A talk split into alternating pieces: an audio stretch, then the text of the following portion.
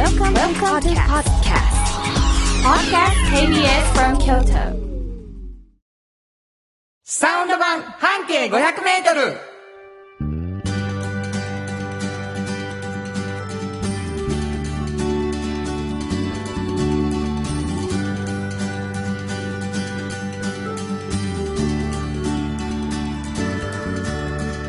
こんにちはフリーマガジン半径500メートル編集長の炎上真子です。サウンドロゴクリエイターの原田博之です。ゴールデンウィークになりました。はいえー5月4日土曜日ということでございまして、えー皆さん何でしょうか？遊びも忙しかったりする中、うん聞いてくださっているんでしょうか？そうですよ。ね、うんえーということでございまして、えーやっと寒さが、ね、はい。もう、やっとね、やっとこう寒さがポカポカって感じですね。もうそしてすぐ暑くなって、うん。すぐ梅雨が来るというわけでございますけれども、えーサウンド版半径 500m ということでございまして、半径 500m というフリーマガジンがありましてですね、はい。えーそこから飛び出してきたラジオ番組昨年の10月から朝の7時半から、えー30分番組で土曜日半年間やらせてもらったんですけどそうで4月から、えー夕方5時の1時間番組になりました、えーはい気づいてへんかったわ今日初めてやという方もおられるかもしれませんが、意外と聞いてくださってる方が多くてもうメッセージがたくさん来ております、はい。えー紹介してください。はい。えー、琵琶湖さん、あありりがとうございます。原田博之さん、炎上真子さん、こんばんは。こんばんは今日も楽しみ今日も楽しみながら聞いていますよ。はいありがとうございます番組も放送時間も1時間になり、うん面白さも倍増して楽しくなりました。ありがとうございます新コーナーも増えて、新子さんのドヤ顔やこぼれ話や原田さんの歌がたくさん聴けるし、企業さんの CM ソングを聴くと分かりやすくて頭の片隅に残るぐらいの歌ですよね。また公開収録も企画してほしいです。二人仲良く番組を長く続けてくださいね。ありがとうございます。とうございますえーというわけでございましてね、あのー、慎吾さんは、えーフリーマガジンの編集長。そして僕はサウンドロゴクリエイターということで、この後流れるコマーシャルなんかは全部僕が歌っているということでございまして、まあ楽しみながら聞いてほしいわけですが皆さんからのお便りをどんどん欲しいと思っております。メールアドレス紹介してください、はい。メールアドレスは、500 kbs 京都、数字で500 kbs 京都、こちらまでお願いします。はい、えー、お便りどんなお便りでもいいんですが、はい。できればこんなお便りをというのを考えておりましてどんなお便りでしたっけ、はい。あのーあなたの半径500メートルっていうのをテーマに、まあ、身の回りにこんな人いるよとか、こんな出来事起こりましたみたいなことを送っていただくとすごい嬉しいなと。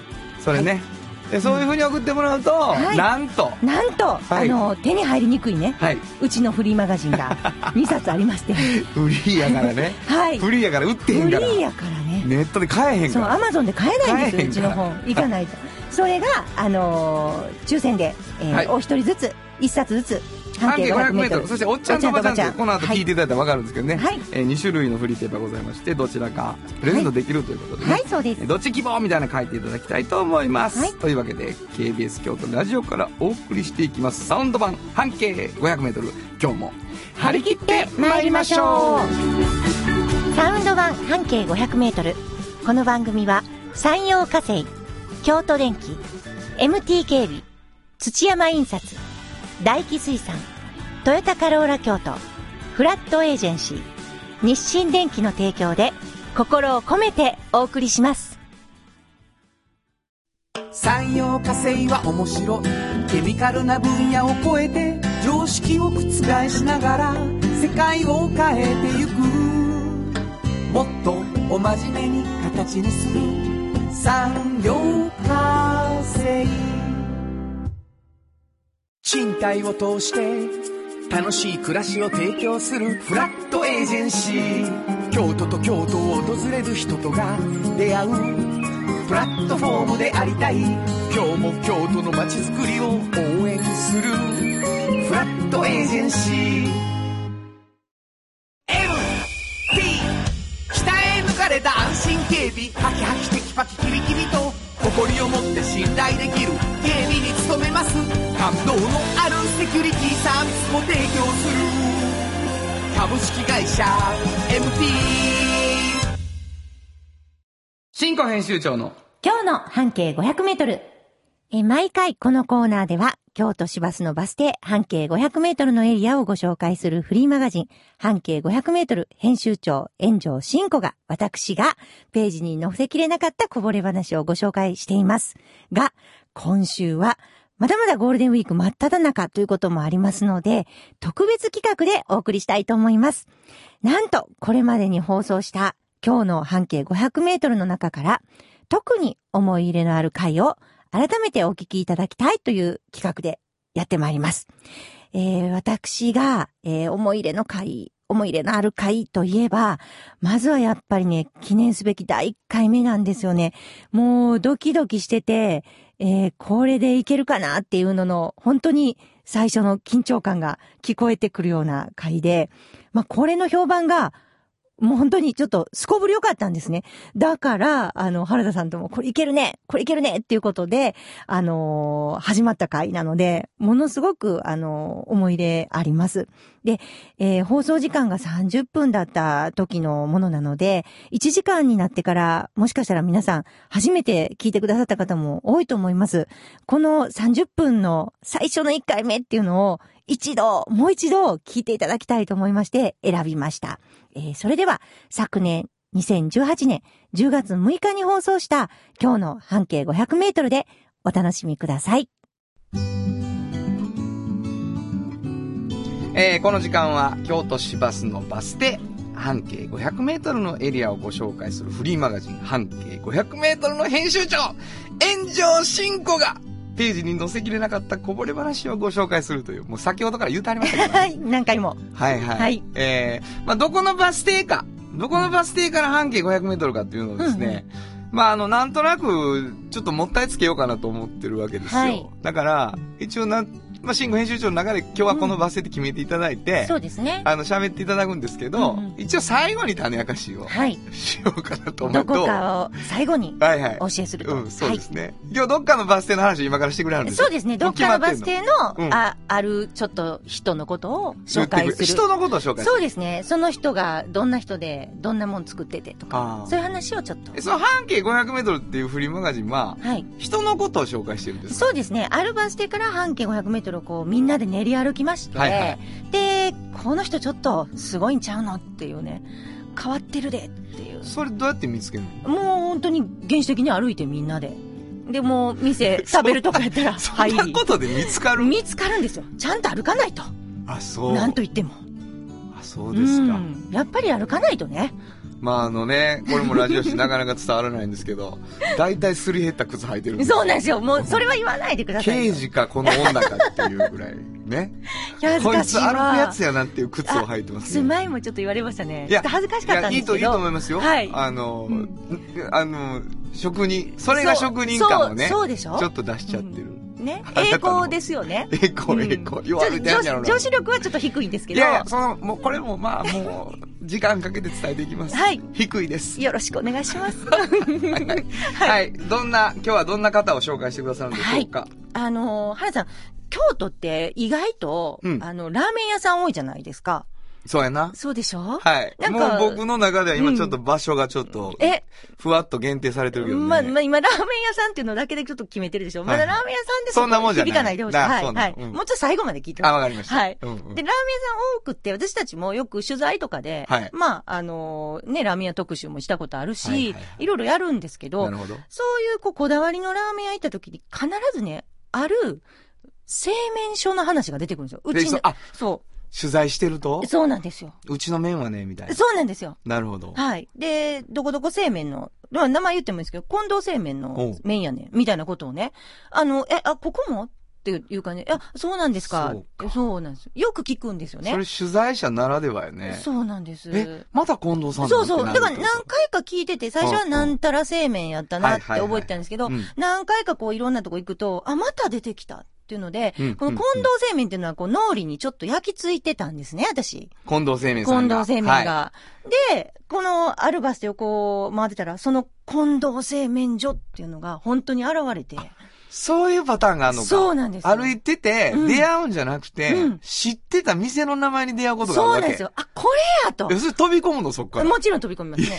え、嘘や。そりゃそうですよ。あそうなの？そうですよ。はあ。で、あの、あ、あれや、こないだも言ってた、あそこの、これや、近藤製麺所ってやっと出会ったわっていうねな。るほど。そうなんほんで、です。すいませんって言って、はい。あの近藤製麺所ですかってそうです、そうです。でも、まあ、って言ったら、この、第一朝日のはいはい麺もここでしたよね。はいはいはいし新福祭館もここでしたよえ、ね。そうなん？そうなんですよ。で、もう、あ、そそうですけど？みたいな感じで。なるほど何か？っていう感じなんですよね。はいはい、そらそうや、向こうはね、お普通のことじさんはやから。そうなんですよ。で、まあ、取材をこうね、させてもらえることに、はいはいはいなりまして、聞いていくと、うんまあ、割とたくさんの京都の中でもシェアを持ってて、うん。で、もう、あの、何代も続いてるんですけど、あの、3代目なんですけどね。はいはいはい。麺を作って大将がさ3代目、50代の3ん代目で。で、なんでそんなずーっとここの麺なんでしょうねっていう話になるじゃないですか。どこの美ど味しいラーメン屋も。この美味しいラーメン屋も。うんで、聞いたら、あんまりね、なんでかわからんって言うんですよ。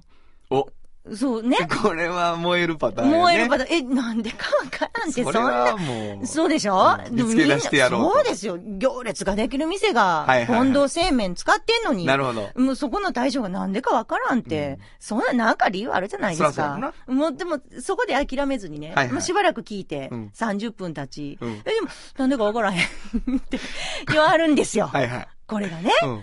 で、まあもうしゃあないじゃないですか。はいなんでかわからんって言ってはるんで。で、もう別の感じでこう聞き、アングルを変えて行くとアングルを変えて。はいえーそもそもこう、どんなやって作ってるんですかと。うんうん。いうのを言うと、あの、夜中の2時から、対象がね、入って、配合をまずするんですよ。毎日？毎日。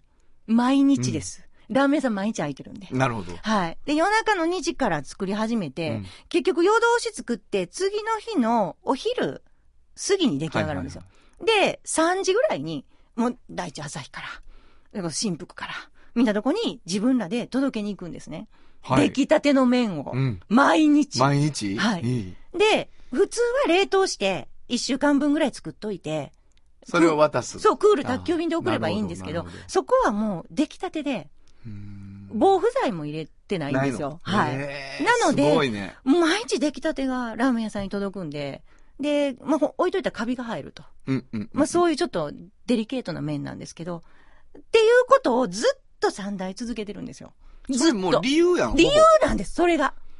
で、そこは言わないです。なんでかわからんって言うんですよ、そういう人は。で気づいてるけど言わへんの？いや、謙遜？もうね、もう普通すぎんの？普通すぎてわからないんですそういう人たちにとっては。なるほど。もうそれが普通やから。でももうみんな、へーってなるよね。なって、うんもうこれはすごいなと。で、そんなにすごい麺、まあ、作る人、まあ、2時から入るのが対象なんですけど、他の人にやらさないんですかって、もう誰も嫌がってしないと。2時は嫌やと。朝のね。朝の2時はうんだからもう夜やけどね。そう、まあ、俺やけどね、うん真っ暗ですけどね。だから、そこ、一子相伝ってあるじゃないですか。おううん。京都よくね、老舗があって、まあるでしょ、うん、あん大将こでもしなんと。ってな。そうそう。いうう、んだから何が入ってるかも、どういう順番で入れるかも、全部、もう代々その息子、長男しか知らないんです、そこ。ひー、すげえ。すごいでしょ？でで、それもね、すごいですねって言ったら、いや、しんどいから2時に起きるのが。うんはいはいはい。教えたろって言っても、聞きに聞きに来ひんと。なるほど。いうことなんですよ。だからもう自然な流れで一子相伝になってるんですね。大将、息子いんのかな？いやはるんですよ。あ、いやはんの？はい入ってはんの？あいえ、えっと、今ね、あの、イタリアに、パ靴屋とかやってへんやろな。パスタ、パスタね。おパスタの修行しに一応行ってて、パスタ？そう。んわ、わかるでしょ？わかるわわかるでしょ？そのもうさあれやろ心が。ちょっと反抗してんやろ、うんうん俺同級生のパン屋、あの、米屋の息子パン屋になったもん。あ、それ、それと似てるかも。もう麺は、お前米粉使ってんのけど、使うか言うとった。そう、そんな感じで、ドイツラーメン。パン作っとった。そうなんうん。米屋なのに。そう、でもそれと似てて、うんうんだからもう多分、私の予測では、生麺のイタリアのそういう、なんか、あの、パスタの麺を、そのうち近藤製麺はやるん。じゃないかな。うん。っわて私は思ってるんですよあ、ね。そう。へうん。えっ。て思ってて。で、まあ、無類のラーメン好きです、やっぱりね。大将はね。大将が。はい。自分の麺のとこに食べに行かはんの？いや、ほんでね、どこ、新福ですか？どこはいはい。行くんですか、食べに行くのね。そうそうそう。はいはいはい。ほんまは毎日行きたいけど、うん。メタボを気にして、うん。やっぱラーメンちょっとカロリー高いんで、週に1回だけにしてんにゃーって。なるほど。え、どこ行くんですか？もう、高橋ですか？とか言ったら、あの、いや、天一やねんって言わはるから、天一も近藤製麺なんせやな。かって言ったら、うん。いや、あそこは自家製麺やねんって言われて、い自や、分の麺は食わんのか。そうなんですよ。自分とこの麺、そんな気合い入れて作ってんのに、違うとこの自家製麺を毎週食べてはるっていう。まあでもな、そうん、研究じゃないんやろな。そうですね。好きなんでしょうね。それはでもわかるよ。うんあの、クリエイターにとって、うんリスナーの自分とクリエイターの自分違うもん。例えば音楽でも。そうなんですか、うん、そう思う、そう。えーそれちょっと詳しく。どういうこと？できひん、そんな話は。何それ？自分で言っといて、それは、ないじゃないですか。自分ではようやらんなって思う音楽を聴きたくなることがあるわけよ。ああ、なるほどうねん。。そう、ラップせえへんやろうな。あ例えばうん。うんうん。でもラップ聞いて、あ、いい、いいやん。あんま思わへんか？あんま思わへんわ。な、どないやねん。あんま思わへんかったけど。真剣に聞いたのにいやいや、でも今わかるよ、わかるよ。うんうんなんかリラックスした時間なんやろ、天一行くのが。うんそうでしょうね。ほんで自分の麺がなんかちゃんと美味しくなかったりしたら嫌やもんな。まあね。それ、それもその責任もないとこでうまいって言いたやっいんちゃう？ぱりね。で、なんか自分ところのはすごい硬い麺なんですよ。もう代々ね。あ麺は勝たないとあかんって言っはいて、はいおじいちゃんから言われて、でも自分が死ぬほど柔らかい麺が好きなんですよ。そんなことある？いや、だって。ほんなんもう柔らかいの作らんでよろしいやん。それはできひん。もうそれはもう絶対、もう京都の麺のは。はい。それ歴史。そうなんですよ。歴史を重んじる派。うん。なんか札幌一番でもめちゃくちゃ柔らかして食べんやって言う。自分は？うん。もうくたくたにして食べる。教えてあげた方がええんちゃういやいや。いや硬い方が美味しいですよっていや、だから硬い麺しか作らないんですよ、そこは。そう。はあそうなんですよ。そ。れもちょっと反抗ちゃう？もしかして。え？柔らかい麺食ってる俺。わ割る？みたいな。そんな58でそんな反抗はもうしてないとは思うんですけど。なるほどねは。いこれもう、あれですね、知ってる人はもうどこのバス停か分かってると思うんですけどわ、かるかな？この、うん近藤製麺さそうなんですよね。ん、ね、どこのバス停か。だったか最後ちょっとはい教えてくださいよ。はい。えーこれあのね、十条武田街道っていうね、またちょっと渋いバス停でしょ？なる。はい。十条、武田会。はい。だいたい相談つきます？どんなとこか？つきますよ、つきますよ。本当ですか？はいはい。うん。どうあのーなって、ああなって。あれでしょ？あの、最近、うんあの、高速の乗り口が近くにあるとこですよねそう。もうドンピシャ、そこです。そこにあはいるの。はいわ。かりました。えーはい今日は京都市バス十条武田街道停留所の半径500メートルからでした。サウンド版半径500メートル。FM94.9 メガヘルツ。AM1143kHz で KBS 京都ラジオからお送りしています。はい。皆さんどうだったでしょうか？ちょっと初々しい声が良かったんじゃないかなと自分では思うんですけど、えっ、と、この近藤製麺さんの、実は、あのーラーメン屋さんをね、やってはるんですね。このバス停の近所で。ラーメン富士っていう。もう完全にこの時はそのことを何もお話ししてなかったんですけど、あのーここの、えー近藤製麺さんが、えー直営でやってらっしゃるラーメン富士もなかなか美味しいので行ってみてほしいなと思います。あと、この近藤製麺さんに行きましたらね、あの、120g57 円で麺をあの分けてもらえますし、ちょっと多いめの 140g やったら59円で分けてもらえます。で、あと朝からニンニクのね、皮むきから全部奥さんがやって手作業の美味しい美味しい餃子も、あの、毎日いっぱい作ってはるんで、それも、あの、綺麗な餃子が分けてもらえますんで、ぜひぜひ行ってみてください。はい。ということで、今日の半径500メートルは、ゴールデンウィークの特別企画をお送りしました。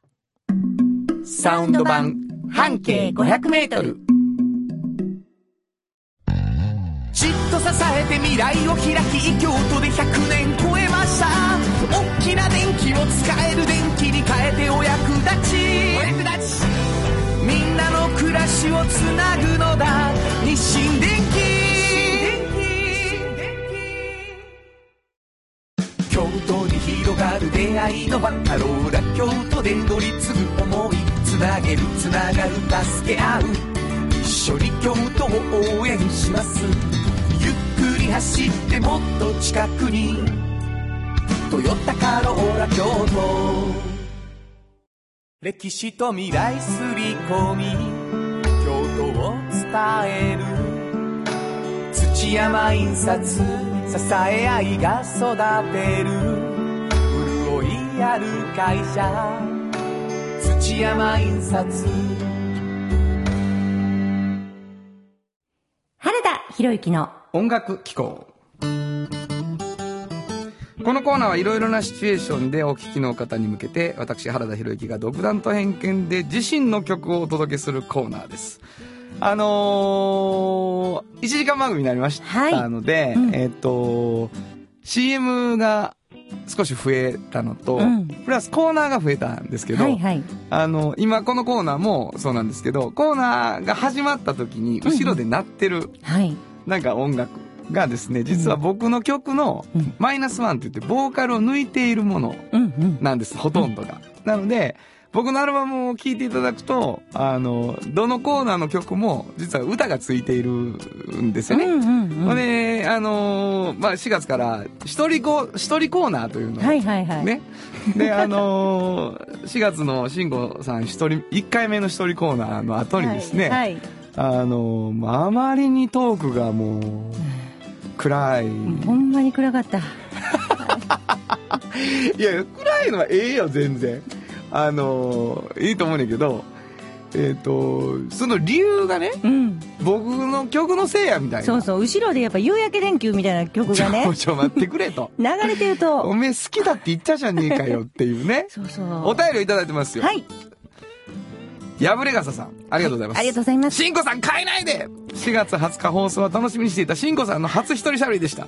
面白くて無料の本を作りたいっていう話、かっこよかったです。ゆらゆら帝国っていうチョイスもさすが。まあ、あの話の後にねゆらゆらが流れたわけです。うん流れました本当にサブカルなラジオ番組として最高な感じになったわけですけども、はいエンディングでしんこさん、トークが暗くなってしまった BGM を明るいのに変えてと言わはりましたけど、絶対変えないでください番番組前半でテンションの高い熱いトークをしてはるので、後半、一人喋りで少ししっとりした方がメリハリがあって素敵ですよ。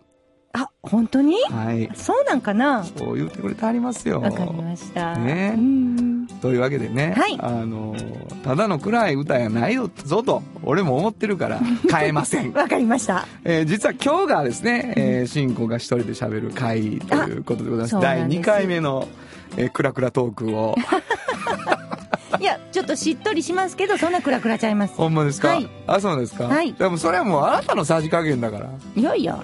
でし結構幸せな曲なんですよ、あの曲ね。本当に？はい。というわけで、はいえー今日はその曲を聴いていただきたいと思います。はいえー今日の原田博之の音楽機構、僕のおアルバムの、えーハンカチは降らないというアルバムの中から、How have you been?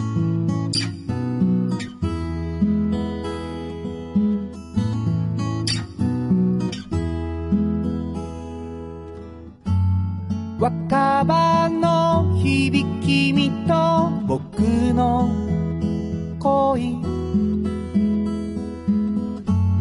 いつも相手のことを考えてた。忙しさなんて感じない。仕事中だって優しくて。君がいないかのよう日々に追われいつか隠れた恋心拾おう名もないメロディーが問いかける How have you been?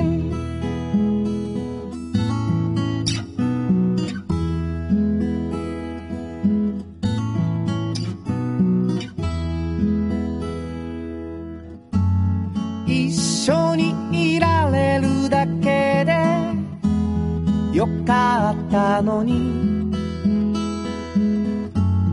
一緒にいると喧嘩が絶えなくなった。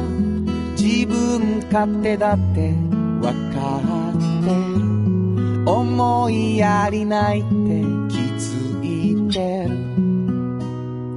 君への思い胸の中かすかに。奏でギターフレーズに乗りこぼれた名もないメロディーが答えている。Yes, still in love. 君がいないかのよう日々に追われ。いつか隠れた恋心拾おう名もないメロディーが問いかける。How have you been? 名もないメロディーが答えている Yes, still in love Yes, still in love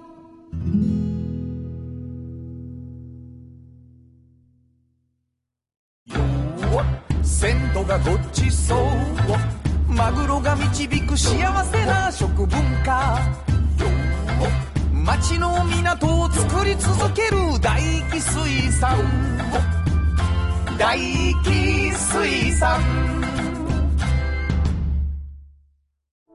地元資本地元密着地元還元。京都電気は電気から。あなたの会社を応援します。ポジティブなエネルギーに変えよう。京都電気。賃貸を通して楽しい暮らしを提供するフラットエージェンシー。京都と京都を訪れる人とが出会う。プラットフォームでありたい。今日も京都の街づくりを応援する。フラットエージェンシー。おっちゃんと。おばちゃん。このコーナーでは仕事の見え方が少し変わるフリーマガジン「おっちゃんとおばちゃん」の中から毎日仕事が楽しくてたまらないという熱い人またその予備軍の人々をご紹介します。はい。ねあのーまあ1時間番組になって、えーユニオン A さんという、えー新興の会社がやってるうん。2冊の代表的なフリーマガジンですけれどもね、はい。えー半径 500m ともう一つ「おっちゃんとおばちゃんと」うん。でそれのこぼれ話もおこのサウンド版ですね。でねやれるようになったわけですけど。なんかこう始まって感じてることがあります？そうですね。あのーやっぱり自分がこう取材してね、うんうん。ものすごくこう、感動したり、感心したり、ん。影響を受けたりしたことが、じっくり伝えられるなと思ってます。おこういうコーナーがあれば。あることで、うん。こう喋ってみてこう、うんうん。あ言いたかったこと言えたみたいなことがあるってことね。ねうんなるほどな。本当にちょっと時間にすると数分増えたりしてるところとかもあるんですけど。そうそうね。各コーナーがやっぱりちょっと長くなったりしたのでうん。ゆっくり喋れるなっていうもう一個喋れるなみたいなね。そうそうそこともあるし、うん。でおっちゃんとおばちゃんは新しいコンテンツやからう。そうなんですよ。これはもうあの、学生さんがね、うんやっぱりこれから仕事とか、職業ってね、割と長いことすることじゃないですか。それを選ぶときに、やっぱりいろんなベクトルがあると思うんですよ。なるほど。で、どのベクトルで自分を選ぼうって、もう全部正解やから、でも、みんなが一緒じゃなくてもいいやろと思ってるんですよ。なるほどね。うん、全部違ったらいいと思う。隣の人と同じじゃなくていいと思うんですよ。選び方がね。そう。まあでももう、それ難しいやろ、うん勇気いるやん。勇気いる。な、うん。そんなんもう、なかなか着れへんで、迷彩のスーツとか。そらもう。私のこと言ってますね、それ。すごいですよ。ショート、ショートパンツの迷彩のスーツ。いいじゃないですかい。や、かっこいいです。でしょ？うんでも、隣に一緒の人は絶対いないからね。そうなんですよね。だからみんなね、お昼ご飯とかやったらね、割と隣と違うもの食べることが嫌ではないんですよね。いやいやだからそうですよ。私はラーメンと。はいはいはい。私はカレーと。うんでもい、ざ就職になると、同じ方向の選ばな不安にならはる。あ、そうか。うあ、それは関わってみてね、関わってみて学生さんとそんなことないのどうしたいのどういう、どういう気持ちそれはやっぱりね、うんそのおっちゃんとおばちゃんっていう年齢になった時に、いろんな仕事ついてて、共通点はみんな楽しいと。みんな稼いでるとはいういろんな人に会うことですよね。あ、そういう人に出会って、出会わないとイメージを、成功イメージを。そうそう、この業界でも、この業界でも、これでも、あれでも、これでも、これでも成功してはる人に会うてね。あのね、うんあの、会うてきたよな、この人っていう顔で喋ってはりますわ。ものすごいもう、未来予想図を見見てきはったやろな、って思って。はい今日はどんな人紹介してくれるんですか？今日はね、はいあの、皆さん、その、グルメという意味では、うんこの方有名です。あ、そうなん？はい。もうあの、そんなもん家庭画報からもう東京のテレビ番組からこの人を取り上げたことのないメディアってあるんかなっていうぐらいはいはい。このおっちゃんとおばちゃんはあれですもんね。うんインタビューする人は京都に縛られてないって言ってたな。そうなんです、そうなんです。全国、全国、全世界。全世界で有名な方。でも、たまたまこの方は京都なんですけど。あ京都で、京都で有名なグルメの方。そうです。へーあの。ね、掃除機中東っていうね、はいひらがなで中東っていう、あの、まあ、有名な日本料理屋さんがあるんです。はい。で、掃除機っていうのは、草をはむって、はむっていうね、難しい言葉なんですけど、うんあの、上に口書いて、下に食べるって書いて、はむって。で、草を、まあ、食べる積み草料理っていうので有名なところなんですよ。で、あの、まあ、言ったら、魯山人みたいな方なんでね、この中東さんっていう方が。あの、ものすごい勉強されてるので隅から隅まで食のことをね。だから、あの、そういうことで皆さんレポートされるので、うんうんうんうんこんなおっちゃんとおばちゃんでね、今仕事が楽しくてたまらんねんっていうことで、レポートされたのは初めてやって言うとありました。いや、私もう大ファンでね、この方のあ。、そうですか。はい、もういつかちょっと取材させてくれと。それめっちゃ怖くない？そういう人と喋るのって。ものすごく怖いですよ。だって、あの、いろんなね、あの、逸話というか、うんうんまあ、都市伝説なんか、ほんまなんかいろいろあるんですけど、まあ、東京のメディアが、うんちょっと怖がって帰ったっていうような説とか、いろいろあるんですよ。でも、あの、私は、あの、ちゃんと、ちゃんとしてたら、そんな怖いことは一切なくって、うんまあ、このおっちゃんとおばちゃんのインタビューももう長い、これ3時間ぐらいインタビュー付き合ってくれはったから、うん。もうすごい方やなと思うんですけど、多分お年がね、えっ、と、これ66歳ぐらい今なってはると思うんですよ。はいはいはい。であ、の、お料理を作るっていうことに対してうん、非常に真面目なんですね。はいはい。で、どう真面目かっていうと、やっぱりまず、まずこの人の朝は、まあ、コーヒーいっぱい飲んで、うん。あの、畑に出かけるところから始まるんですよ。ほはい。で、大原、左京区に住んであるんで、大原の方までずーっとね、ジープでね、自分でずーっと行って。うはい。なね、毎日行く行くじゃないですか、うん月曜日だけ休みなんですけど、それ以外毎日。はいほんなね、昨日出てへんかった葉っぱがバッて出てたりするんですって。昨日なかったのにあんなとこに葉っぱがっていう。思う。でそういう、毎日毎日そういう変化をうん。見るのがもう楽しいって、まずその時点で楽しいってしゃあないんですって。なるほど。で、なんか、もうほんまかどうかわからないんですけど、お親しにしてね、みたいな声が聞こえてくるんですって。いや、本当に。言わはるんですもん。いや、もうそうやと思うよ。うんでもそれはもうしょうがない。うん俺たちが一緒にいても、ほら、うん言ったやろって言わはっても聞こえへんと思う。ほら今、お親しにしてねって言っただろって言われても、そうそうそうそう、そんな感じ。まさにそんな感じなんでしょうね。で、あの、ほんまに旬のものをね、食べさせなるだって毎日、昨日なかった葉っぱとか、な。昨日なかったもんを積んできはるから、はいはいはい。もう毎日ちょっと違うんですよ。うん。例えば秋ね、うん。あの、私驚いたのは、芝栗って知ってはります？知りません。あの、私もここでちょっと分かったんですけど、丹波栗とかやったらこうでっかくって、はいはいはい。あの、中ほじくって食べやすいでしょ。食べやす芝栗ってね、言ったら、親指の爪ぐらいの大きさの栗ですわ。うーん。ものすごいちっちゃいの分かるでしょ？どんぐりやん。もうほんとそれぐらい。うん。でも味が濃い濃いんですよ。で、それを取ってきて、中身全部、ふかして中全部出して、うんちっちゃい均等にしたりしはるんですよ。この手間。もうね、もうほんま頭下がります。あそこでハッスンが出たら、もうほんまに頭が下がります。なるほどな。まあ、こういうふうに、うんもうとにかくね、あの、まあ、お料理人として、すごく細かいことしはるんです。で、彼がお料理、料理人としてやらなあかんことっていうのをすごい考えてはるんですけど、うんうんやっぱり畑から、まず野菜を取ってくるでしょ。で、お百姓さんからも買ってはるんですけど、実はね、あの、畑で作る野菜ってね、ものすごい時間かかるんですよ。例えば大根1個でも、口に入れて食べるのは時間ってすぐでしょ？はいはい。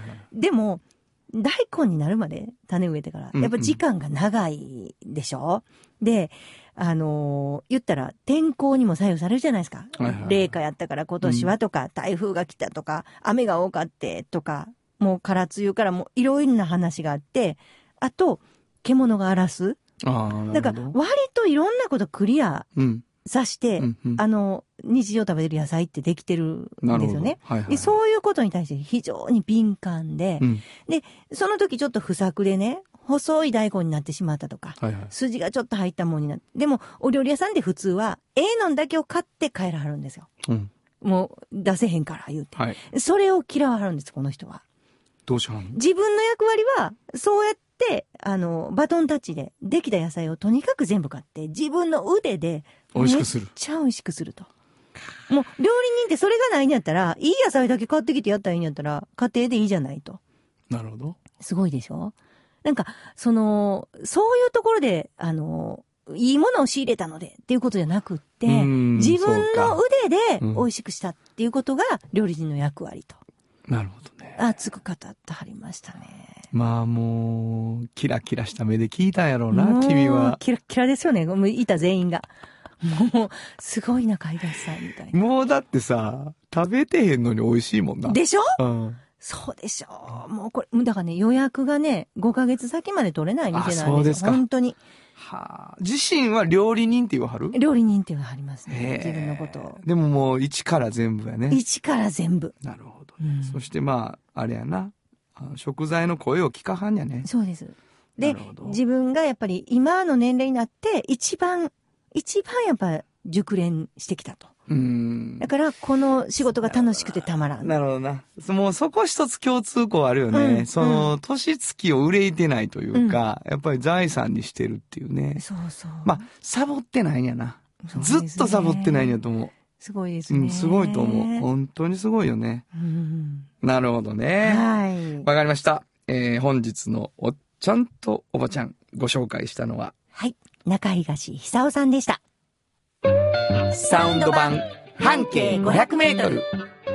FM94.9MHz。AM1143kHz で KBS 京都ラジオからお送りしています。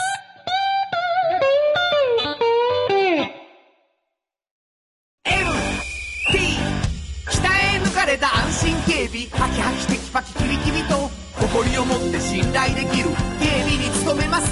感動のあるセキュリティサービスを提供する。株式会社 MT 歴史と未来すり込み京都を伝える。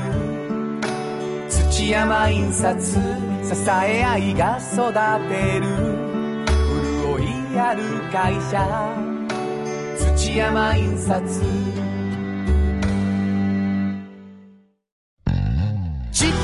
えて未来を開き京都で100年超えました。大きな電気を使える電気に変えてお役立ち。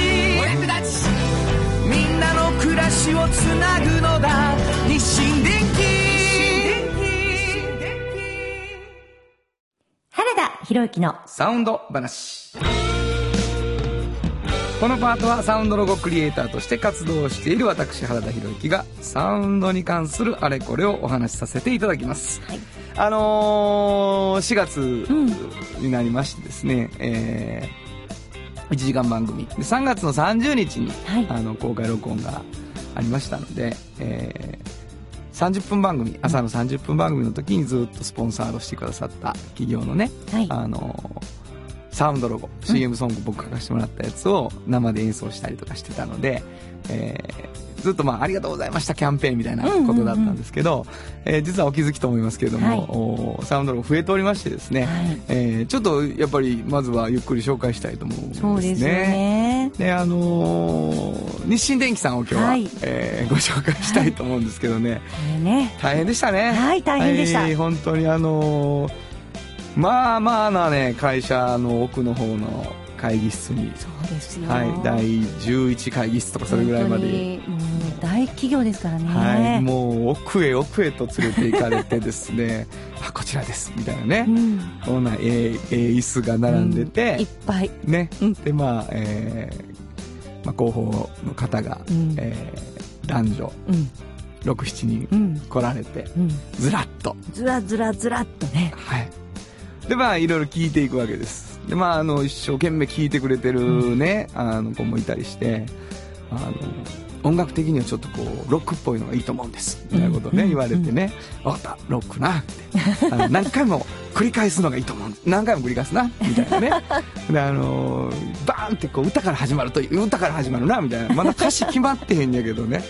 えー、分かった。言うて一個ずつ聞いてですね。で歌詞をいろいろみんなで考えて面白かったですよね。本当に面白かった。なんか出来上がった時にうわーすごいなんかちょっと今までのサウンドロゴにはなかったかもっていうような あの感じでしたもんね。あそうかな、うん。いやいやいやまあそうなんです、ん。あの流れてはいるんですけど改めてここで一度、えー聞いてみたいと思いますね、えー20秒に仕上がっております。聞いてください。サウンドロゴ日清電機じっと支えて未来を開き京都で100年超えました。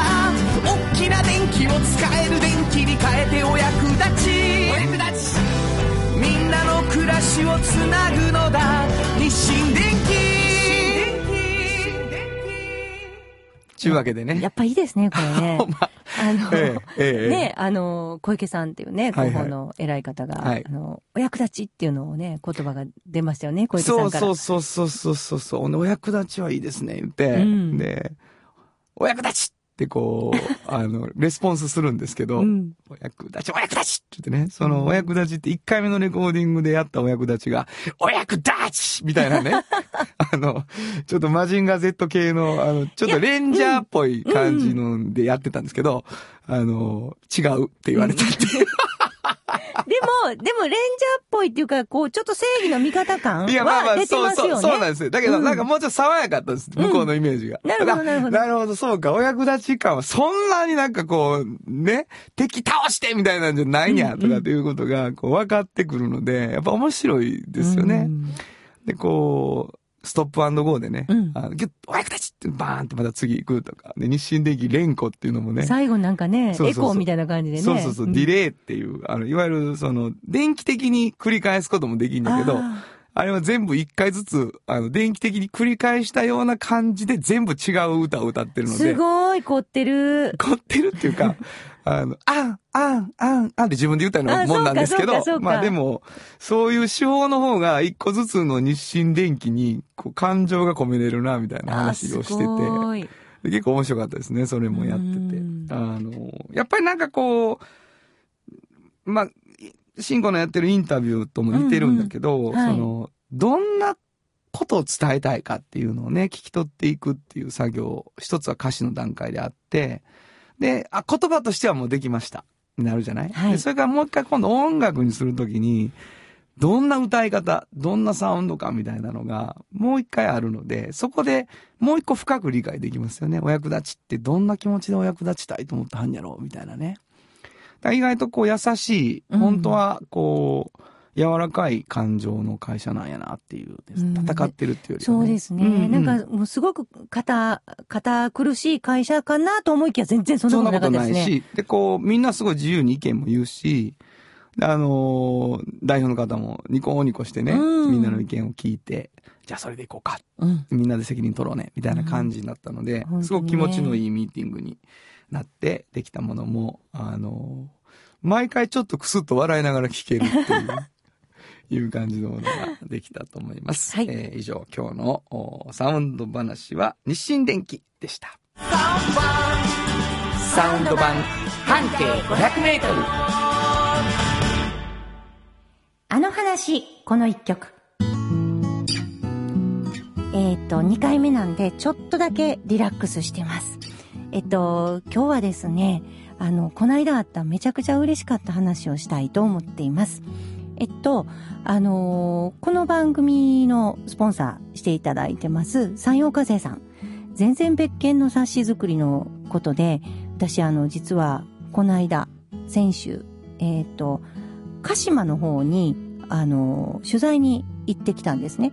で、あの、鹿島の工場が山陽火星さんにはあって、そちらの方を、あの、いろいろと、あの、お出会いして、取材して、お話を聞いたりとかする会がありまして、で、最後、懇親会が、あの、ありまして、開いてくださったんです。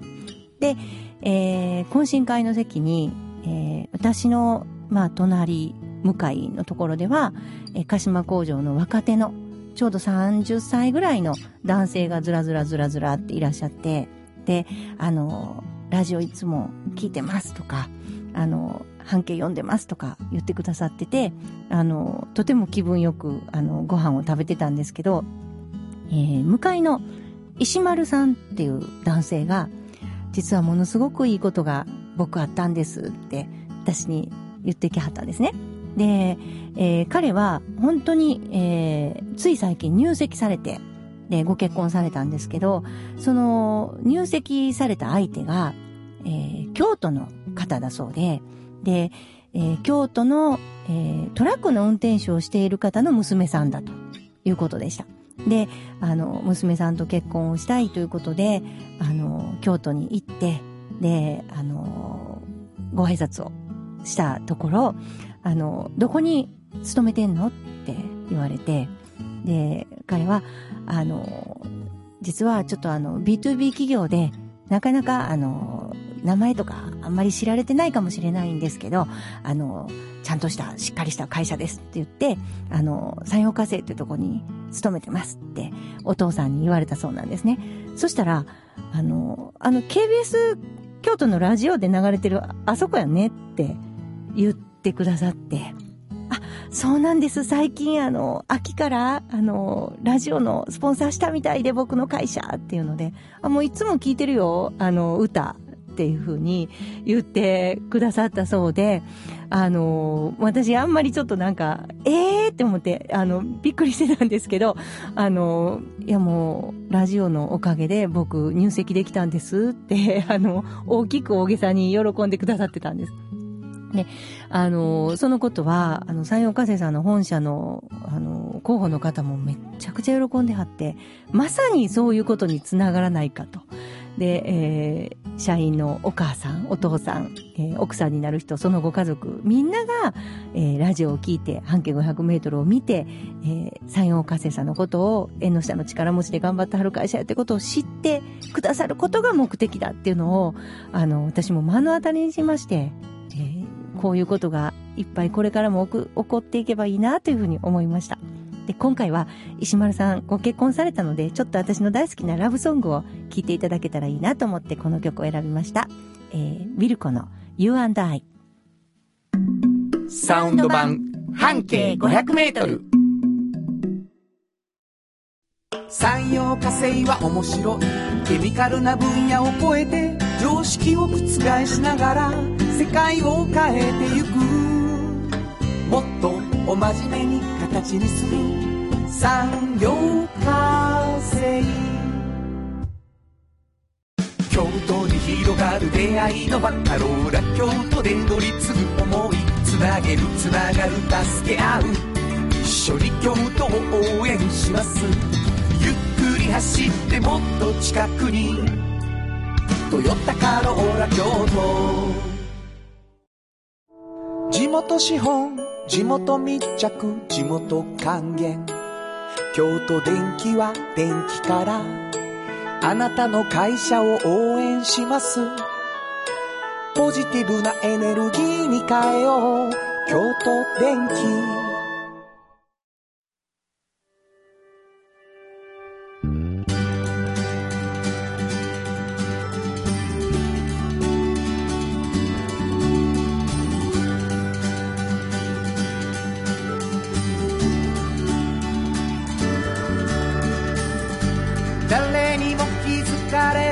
そこにある。素敵なこだわりと哲学を見つけて感じて言葉に変えてみんなに届けてみようかな。一人の職人が歩みったその道を振り返り遡る。きっとそれは誰かが未来を描く。道しるべにだって。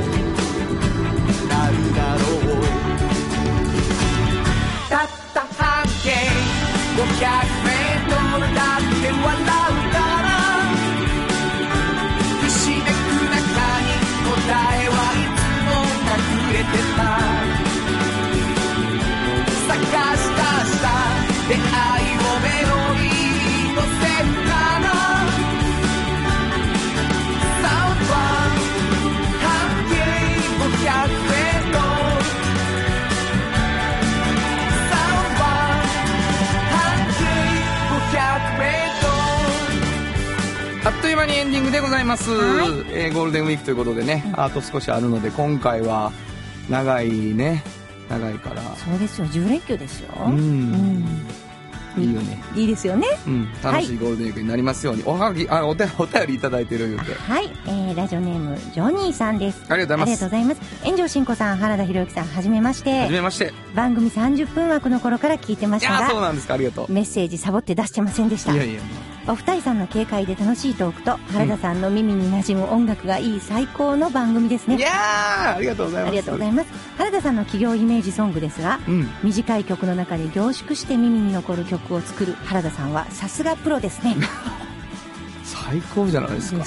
いやでも三陽さんの話も良かったよ。うーん本当に。泣いちゃうよ。ねえ、はいまた11月に還暦を迎える元親父バンドでやってたラジオネームジョニーです。よろしく。ありがとうございます。またお便り送ってください。はい。えお便りを送っていただくときにですね、えーこんなテーマで送っていただくと嬉しいというのを考えてみました。はい。どんなテーマ、えーあなたの半径 500m、まあ、これをテーマにですねあの身の回りにいるこんな人。ちょっと面白い人いるよ。こんな出来事ありました。みたいなことを送っていただくと嬉しいです。なるほど。はい。送っていただくと、はい、えー半径 500m とおっちゃんとおばちゃんどちらか1冊ずつプレゼントいたします毎回だから2人の方に1冊ずつなので、えっと、希望の方は、えーおっちゃんとおばちゃん希望って書いて住所を書く。いえー半径 500m 希望って書いて住所を書くっていう感じにしていただくと、えー選んでね、はい1名ずつ送っていくということです。メールアドレス教えてください。はい、メールアドレスは500 kbs 京都数字で500 kbs 京都こちらまでお願いしますということで、午後5時からお送りしてきましたサウンド版半径 500m。お相手はフリーマガジン半径 500m 編集長の炎上真子とサウンドロゴクリエイターの原田博之でした。